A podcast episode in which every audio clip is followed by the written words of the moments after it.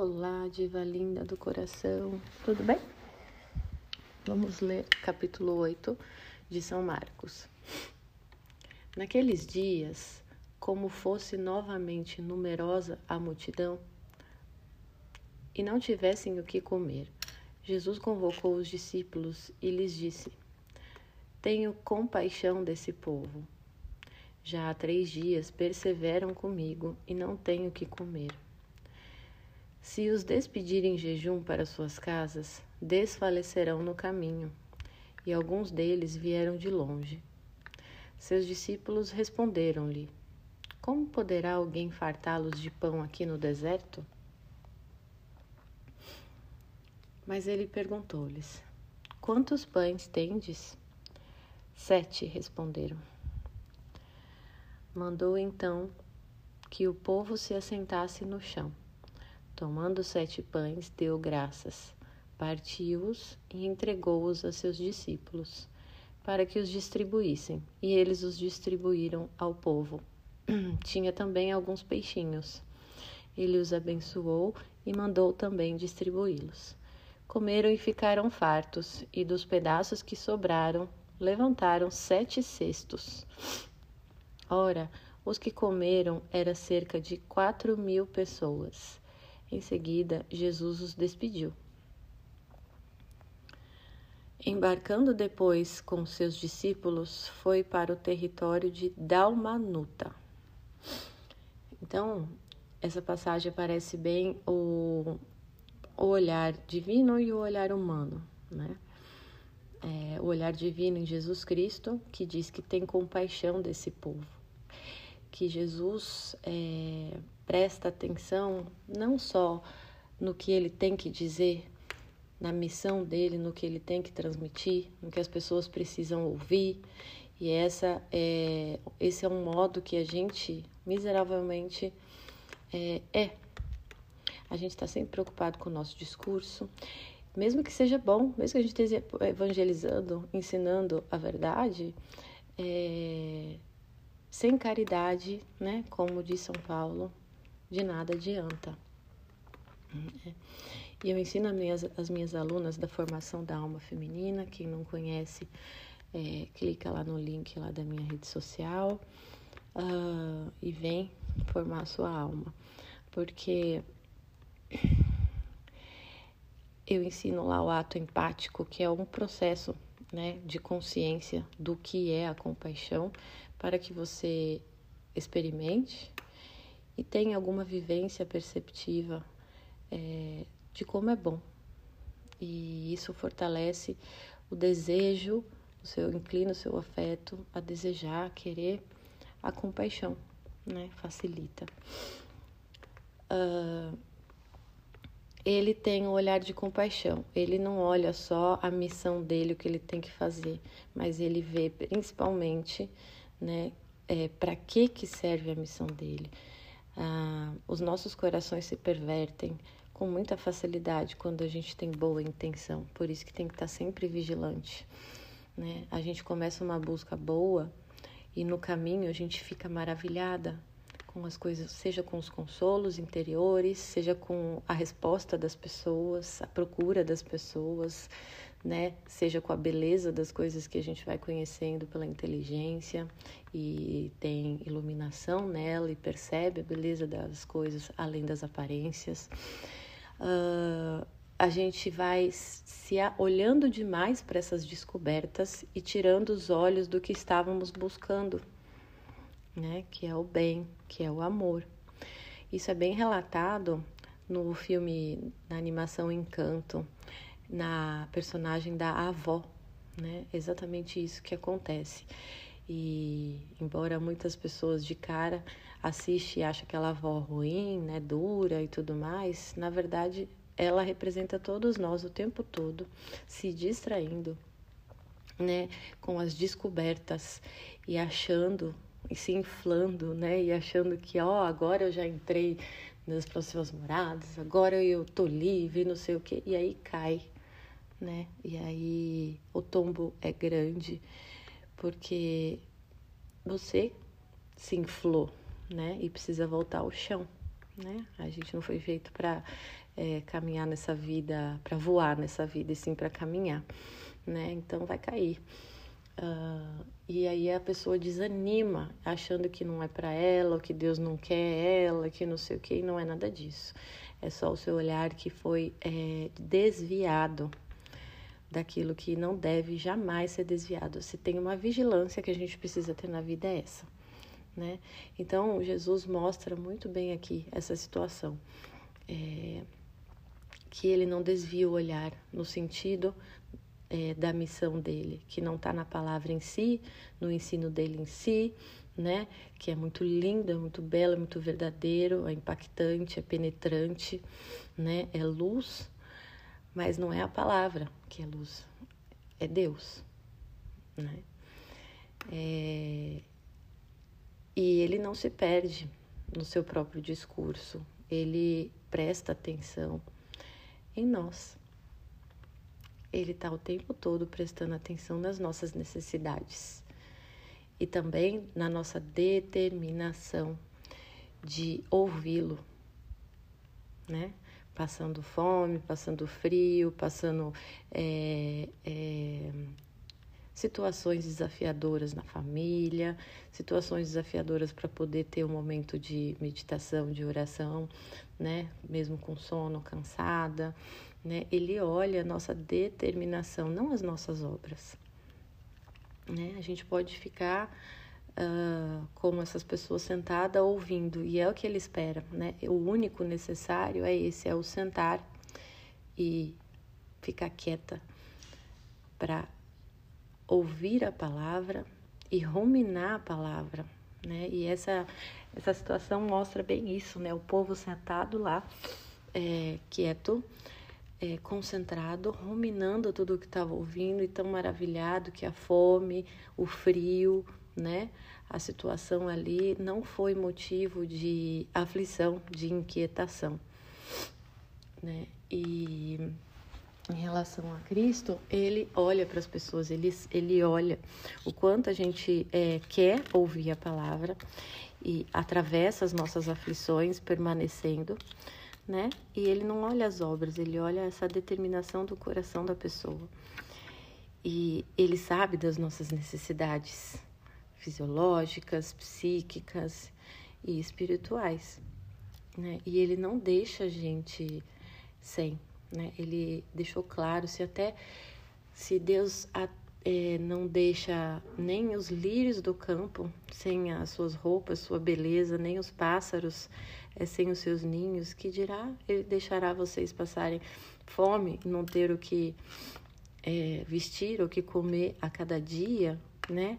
Até o, o limite de cada um. O ponto é que a gente não entende que a gente precisa mostrar nossa força humana, nossa resistência humana, e que a gente só fica mais resistente se a gente se sujeita a essas intempéries, né? Então, pessoas que passam fome, né, num, num, até um limite, né, ela vai receber um prato de comida. E tem muitos relatos belíssimos sobre essas coisas. É, Deus cuida né, daqueles que creem, daqueles de boa vontade, daqueles de coração é, de boas intenções, né, daqueles que são humildes. E e a gente não deve questionar ou duvidar os prodígios e as predestinações de Deus, porque a vida é a eterna, a vida real. Né? E se há pessoas que são dadas como vítimas para salvar muitas almas, né, morrendo injustamente, aos olhos humanos, injustamente, né, é, de fato é injusto, é, aos olhos divinos será feita justiça, né? é, e não acaba né, na morte física. A morte foi reduzida a nada. Então a gente tem que ter, aprender a ter esse olhar mais além, sabe? É, olhar toda a nossa história, que é, é na eternidade, né? Para entender melhor e parar com tanta inquietação e aflição pelas coisas físicas, materiais, contas a pagar e etc.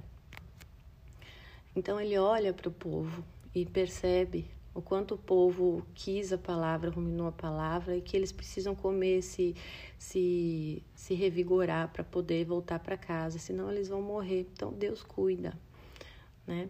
E aí, em contrapartida, aparece né, o raciocínio humano, limitadíssimo, né, pela lógica é, do que se vê. Né? Então, eles falam: como que a gente vai conseguir um pão nesse deserto para todas essas pessoas, né? Então, esse é o raciocínio humano que se apoia né, no raciocínio lógico baseado nas coisas materiais que a pessoa está vendo ali, a situação do contexto, né? E se esquece que Jesus está do seu lado, né? E que ele pode fazer quantos pães ele quiser. É, veja, os discípulos, os discípulos, imagina nós. Então não fica chateada consigo mesma pela sua fé fraca. Pelo contrário, quando você perceber a sua fé fraca, agradeça a Deus que você percebeu, porque é Ele que está te advertindo, porque Ele quer te dar mais fé. E aí, peça mais fé. Deus, alargai a minha fé, né? E mude neste momento, né? Dê um voto de confiança, mude de direção o seu pensamento, sua aflição, se inquiete, né? Se seu coração se aquietar nesse momento, é sinal que você deu um voto de confiança, um ato de fé a Deus. Mas se não se inquietar, você resistiu a essa advertência e desperdiçou ela. Uh, vamos seguir a leitura.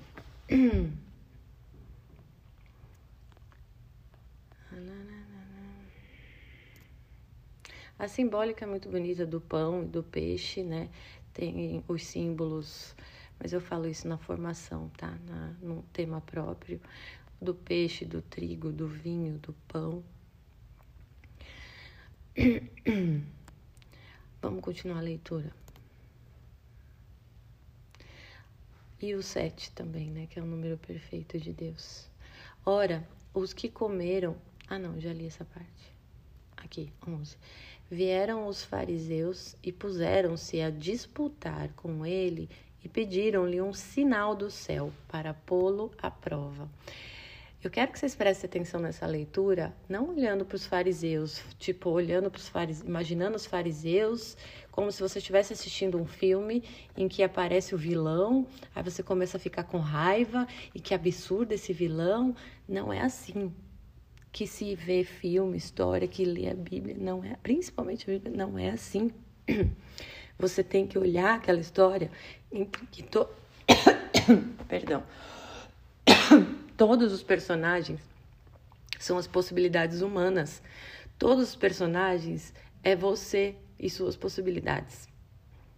Tá?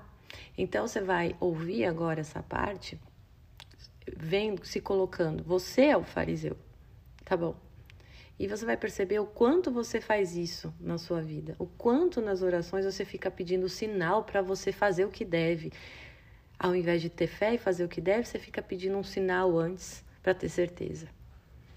Ou você fica procurando o tempo todo sinais. Ficar procurando todo, o tempo todo sinais, meus amores, deixa eu falar uma coisa. É uma, um grande problema. É falta de fé e um grande obstáculo é, para sua afetividade. o que você deve fazer? Você deve exercitar-se nas coisas que a vida contemplativa exige, né? E não colocar o obstáculo na frente, que são os sinais das coisas sensíveis que você fica pedindo e querendo e esperando, né? Aquele que põe expectativa para ver os sinais ou tudo que vê acha que é sinal, entendeu? É aquela pessoa que não se mortifica, tá fugindo da ascese, do processo de mortificação tá? O fato é que você, o espírito não vai se mover, você vai continuar como estava, vai se sentir pior porque percebe que vai continuar, que continua como estava, que não funcionou, vai ofender a Deus dizendo que ele não ouve suas orações, né? Então veja a cadeia de, de que desencandeia, né? É, o fato de você eh, ficar esperando sinais, tá? Faz com que você não consiga se quietar. Raras vezes você se recolhe para ouvir a Deus, considerar o seu interior e muitas vezes você fica olhando fora sinais sensíveis. Tá? Então, isso é uma advertência, é, é um alerta meio que urgente para você se faz isso, de que você está colocando obstáculos. Né? Então, você está pedindo mais fé e fazendo isso, você está fugindo da mortificação dos seus sentidos, ou seja, de recolher os sentidos sensíveis é, para que se concentre a força interior para você ir para dentro. O que, que é recolher os sentidos concretamente? Escolher o que vai assistir nas redes sociais, em filmes, o que vai ouvir, música, pessoas, o que vai ler escolher o que vai tocar, o que vai se deixar ser tocada, né? No sentido do tátil mesmo, é, que não precisa ser alguém que te toque, mas uma imaginação que toca você, que mexe com a sua fisiologia, que tira você da realidade.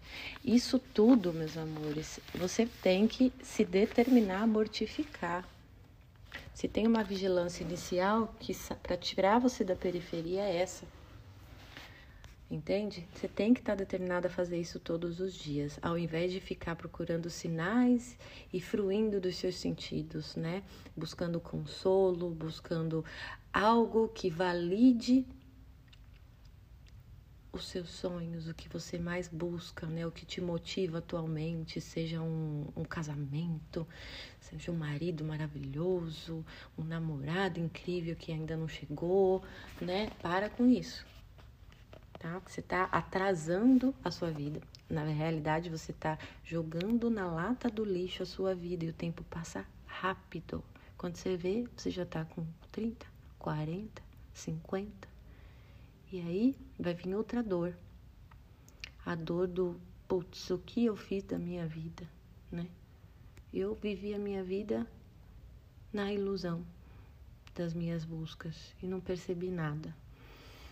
Então preste atenção na leitura, colocando-se, não vendo, imaginando os fariseus, que é um inimigo, como vê no filme, criticando, mas você é um fariseu. São as possibilidades humanas, tá bom? Jesus, porém, suspirando no seu coração, disse: Por que pede esta geração um sinal? Por que, diva, você pede um sinal? Em verdade vos digo: jamais lhe será dado um sinal. Deixou-os e seguiu de barca para outra margem. Aconteceu que eles haviam esquecido de levar pães consigo. Na barca havia um único pão. Jesus advertiu-os: Abri os olhos e acautelai-vos do fermento dos fariseus e do fermento de Herodes. Então, Coloque-se agora no lugar dos apóstolos, porque é, é, a sua possibilidade também, são as possibilidades humanas em todos os relatos, tá? Então, Jesus aqui advertiu os apóstolos.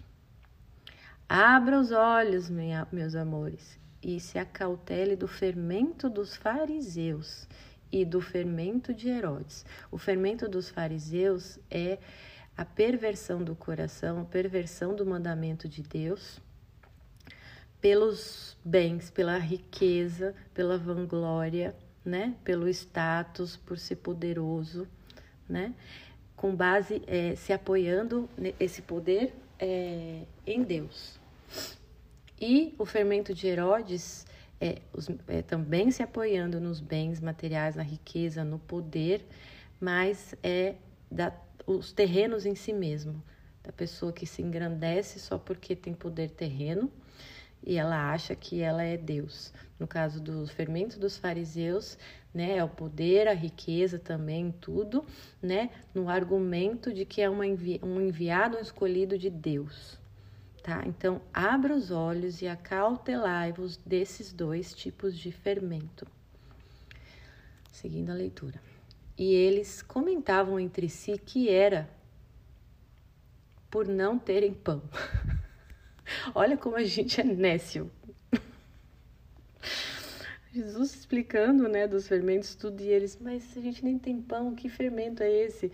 Né, como a gente é, é a nossa razão humana, o que, que, fica explícito aqui? Como os nossos raciocínios, sem a iluminação é, divina na nossa inteligência, são é, burros, são limitados, são, assim, ridículos, né? É, a gente percebe lendo essa passagem como são ridículos os nossos raciocínios que a gente acha razoável, infla o peito e fala: não, é, o que eu estou falando tem razão, faz sentido, né? Porque você é, me maltrata e não sei o quê, pega as, a, os dados aparentes daquele ambiente limitadíssimo, daquela situação limitadíssima, pontual, pega os elementos materiais daquilo e raciocina. ah, esses dias uma, uma aluna falou: meu marido, eu estava resfriada na cama, né? É, e suando o nariz toda hora, e meu marido ficou incomodado, ficou, encheu tanto saco para eu sair, né? Pois bem, ela achou um absurdo isso. Porque é esse raciocínio. Ela olhou só Pô, o que fermento se não tem pão aqui? O que, que ele está falando? É isso. Isso é viver na superfície. É esta periferia que você precisa atravessar. Enxergar além do que se vê ali, né? E isso, essa, essa, nesse exemplo que eu trouxe, aparece uma, um tipo de, de deficiência perceptiva né, que é considerada um desvio um, da percepção, que não está normal, que é você é, pegar um, uma característica do todo lá e já concluir o todo por uma característica pontual ali na situação, ou uma característica de uma pessoa, uma situação, uma, um, uma atitude que ela está fazendo pontualmente, já caracterizar tudo, a pessoa inteira, a situação inteira, entendeu? É, a gente é isso, é essa miséria. Seguindo a leitura.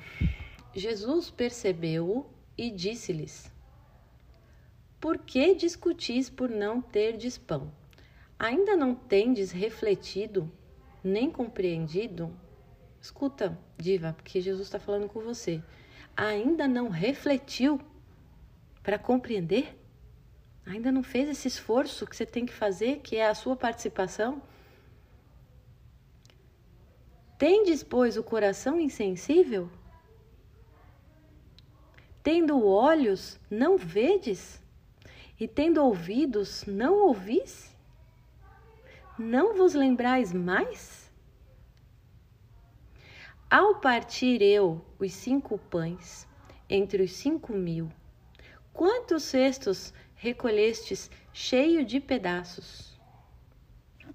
Responderam-lhes: Doze. E quando eu parti os sete pães entre os quatro mil homens, quantos cestos de pedaços levantastes? Sete, responderam-lhe.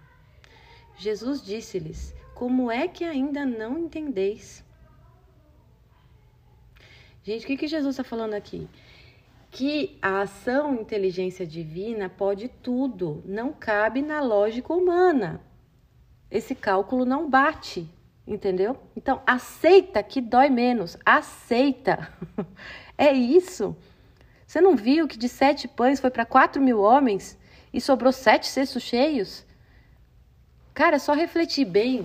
É, realmente Deus, a, a, vida sobrenatural, o divino, está além da nossa lógica. Então eu não vou perder tempo raciocinando sobre os elementos materiais que está aqui na minha frente, calculando e colocando a minha esperança nisso, nesse meu raciocínio lógico limitadíssimo humano.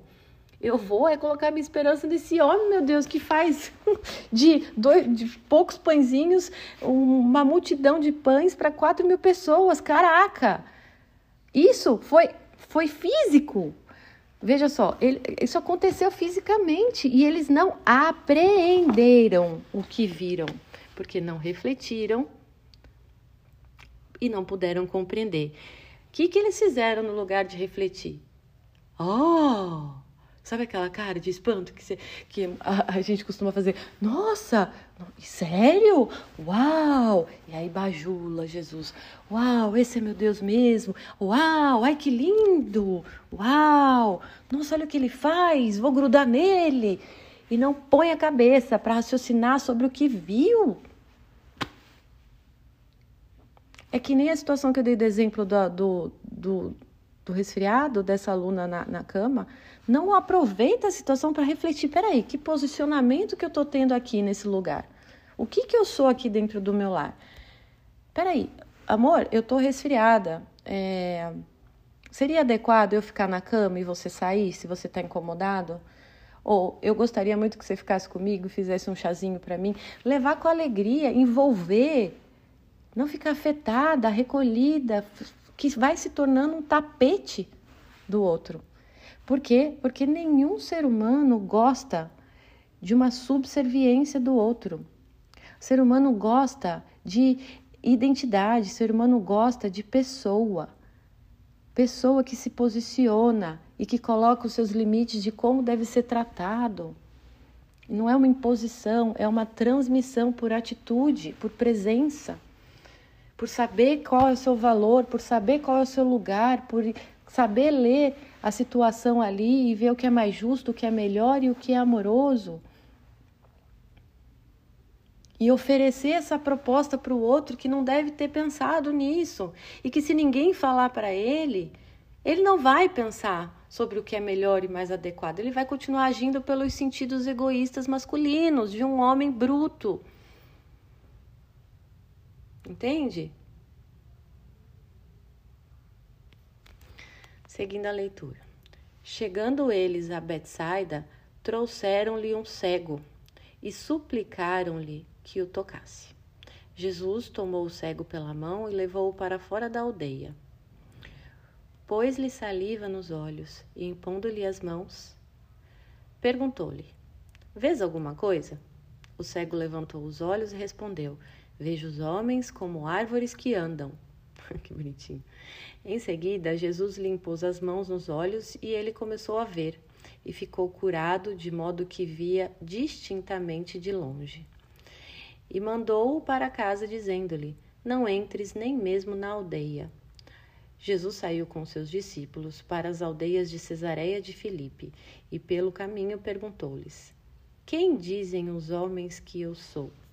Aqui vai começar a virada. Jesus vai começar a partir daqui, meus amores, a revelar a sua paixão. Até então ele não podia revelar ainda. E por que, que ele pedia sempre para as pessoas não falar nada? Para ele ter tempo é, de, é, de, de converter mais almas, de chamar a atenção de mais almas. Por quê? Porque a proibição faz a nossa, a nossa carne chacoalhar até o, fio de, o último fio de cabelo.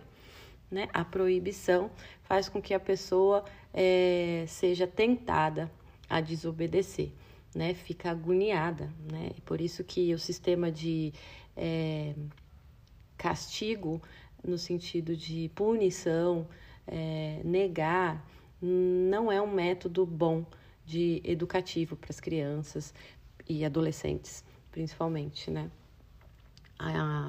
que o sim seja sempre presente para o não ser levado a sério quando for necessário.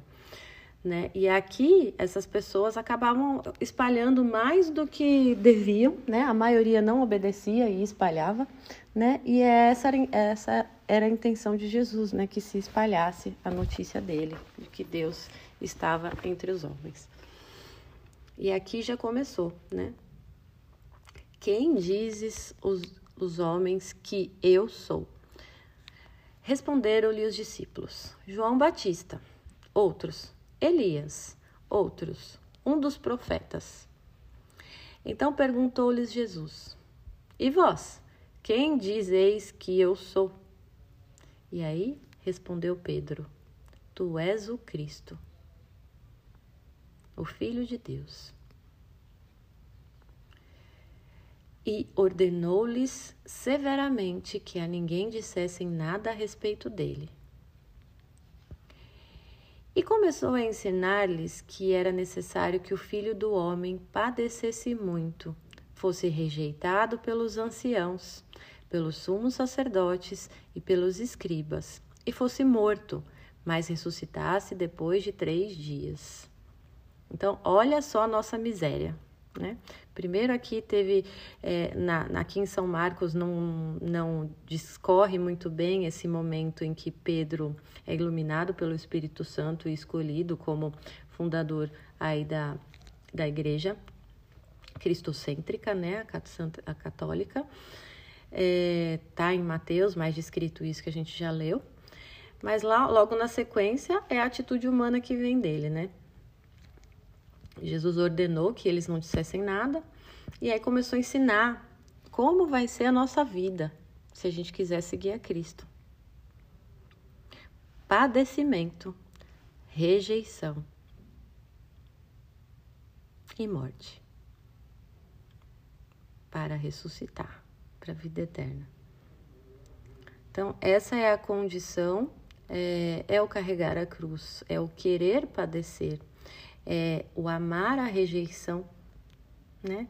Porque toda rejeição que a gente sofre, ai meu Deus, isso me deixa tão. É uma graça. E que, meu Deus, por tanto tempo eu fui tão ingrata e não percebi isso. Que a rejeição humana me entristecia. E eu percebi isso e fiquei tão é, triste, mas depois, mais triste ainda, eu fiquei por saber que toda ação de rejeição que acontecia, rejeição humana comigo que se acontecia, é Cristo me querendo, é Cristo me forjando, guiando meu, o meu caminho até Ele. É eu me eu tô me aproximando dele. E isso é, é um, vem uma tristeza e logo uma alegria, uma tristeza por não ter percebido isso antes. Mas, enfim, é isso, é o padecer, que são nas pequenas coisas o padecer, né? Colocar o outro na frente, escolher menos do que mais para si, é, prefira fazer a vontade do outro do que a própria. Isso é padecer. Não tem nada de, ah, vou sofrer uma tragédia. Não, é, esse é o nosso padecer, né? Porque no, no, na nossa carne a gente quer estar tá, tá em primeiro lugar, estar tá em destaque, fazer a nossa vontade primeiro, né? E fazer o contrário é o padecer. E além disso, sofrer a rejeição é, do mundo, né? Ele diz a rejeição da, do, dos próprios anciãos, do seu próprio povo, ou seja, nossa, a rejeição que a gente vai ter da nossa própria família, nosso próprio povo, né? E a rejeição dos, dos é, sábios, intelectuais, poderosos e famosos do mundo. Né? E isso você pode colocar no seu pequeno ambiente concreto, né? A famosona do seu, da sua, do seu trabalho, entendeu? Você vai ser rejeitada por ela. Isso é bom. Isso é um bom sinal. Isso é um bom sinal. Veja.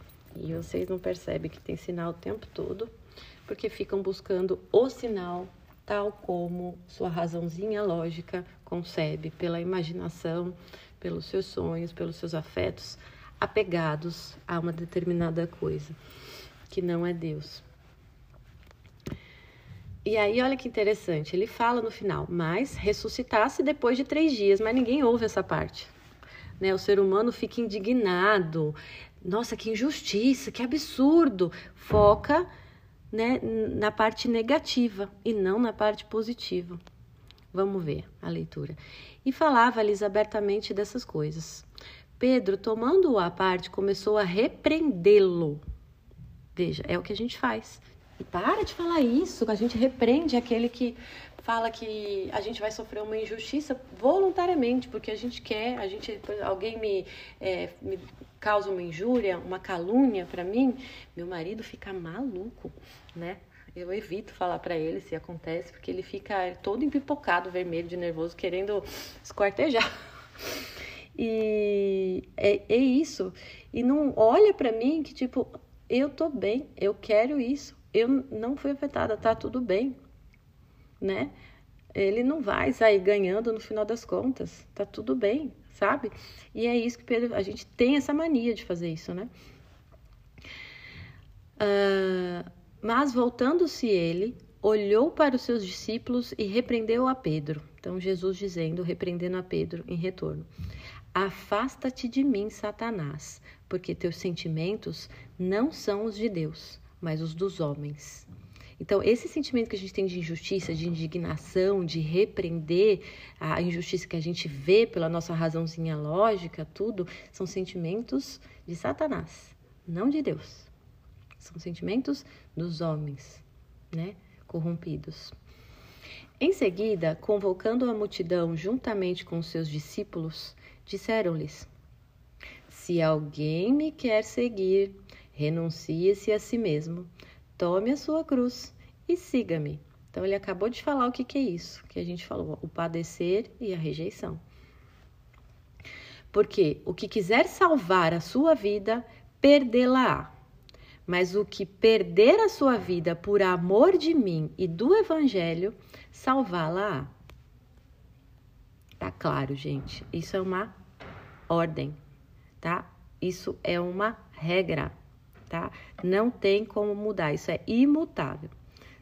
Se você quiser se conservar, conservar a sua vida, conservar a si numa situação que você tem medo, mas que está sendo chamada a fazer algo, e por medo, por medo de ser inadequada, de ter vergonha, de, de, de ser alvo de vexame, de escândalo, não fazer, você está conservando a sua vida e você vai perdê-la. Como que você percebe essa perda? É uma perda da, que, da mais dolorosa, porque é aquela que vai doendo o dia inteiro, é aquela dor que cutuca o seu coração, que te inquieta o dia inteiro. E aí você fica incomodado o dia inteiro e olha para fora e busca razão dessa inquietação. Aí busca no marido que largou o pacote de salgadinho ali na, na mesa da, da, da sala. Ai, culpa dele, é por isso que eu tô inquieta. Também ele deixa assim. Não é culpa de ninguém. É porque você está conservando a sua vida, porque você só olha a vaidade humana. Você está preocupada com a sua glória humana, de ter, ser humanamente uma imagem que não causa vexame, uma imagem bonita para os outros, que você não vai ser aquela que vai ser causa de, de escândalo, que vai ser causa de atenção é, para ser estudada, avaliada. É, isso é se conservar. E você percebe se está fazendo isso por isso, por esse aspecto que eu falei. É uma dor que te corrói o dia inteiro, te inquieta, te aflige, te deixa preocupada, te deixa perturbada e ela é constante. E aí você vai procurar fora a razão dessa dor. E aí você vai ficar culpando e sendo cri-cri e minuciosa cada vez mais o seu próximo, seu chefe, seu marido, sua amiga, seus filhos, sua situação, seu trabalho, sua é, rotina desgastante e não é nada disso, é pelo fato de você estar tá conservando a sua vida e, portanto, é, é irrevogável, é imutável esta lei, você vai perdê-la. Mas o que perder a sua vida por amor de mim e abrir mão dessa, desse temor humano, né? Dessa busca pela validação humana, evitando é, ser, é, parecer para os outros um vexame e coisa do tipo, né? Se você abandonar isso, você ganha a sua vida, né? Essa dor aí constante dentro de você, aflição e inquietação, cessa. E aí você goza da paz, independente do que está acontecendo fora. Pois que aproveitará o homem ganhar o mundo inteiro se vier a perder a sua vida? Ou que dará o homem em troca da sua vida? Nada. A gente não tem nada para dar em troca. O que é mais valioso? Nossa, a vida. O que supera a vida que a gente pode dar em troca para não perder a vida, para que a gente pode negociar? Nada. Não tem nada que a gente, nenhuma riqueza, nenhum tesouro, nenhum ouro, nada supera né, o valor da vida. Porque se nesta geração adúltera, entendam adultério, que é muito mais do que o adultério sexual. Nós somos uma geração adúltera, ou seja, traidoras de Deus o tempo todo. Adúltera e pecadora, porque se nessa geração adúltera e pecadora alguém se envergonhar de mim e das minhas palavras, também o filho do homem se envergonhará dele quando vier na glória de seu Pai com os seus santos anjos. E aí, você se envergonha de Cristo? Se envergonhar de Cristo não é explicitamente falar dele para os outros, mas é agir como ele. Agir na humildade, na mansidão, no esvaziamento de si, colocando o próximo na frente, escolhendo o menos, exigindo nada de ninguém. E aí? Todas essas, essas atitudes, essas ações demonstram que a pessoa tem vergonha de Cristo. Não são palavras, meus amores, são atitudes que apontam que o sujeito tem vergonha de Cristo. Quando busca destaque ao invés da humildade, quando não consegue confessar seus pecados, sua condição miserável de ser humano universal, todos são assim. E fica achando que só ele, você tem que ser diferente, tem que ser perfeito, tem que se mostrar que é boa, tem que dar conta de tudo. Você está expressando suas atitudes em palavras com vergonha de Cristo. Um beijo apaixonante.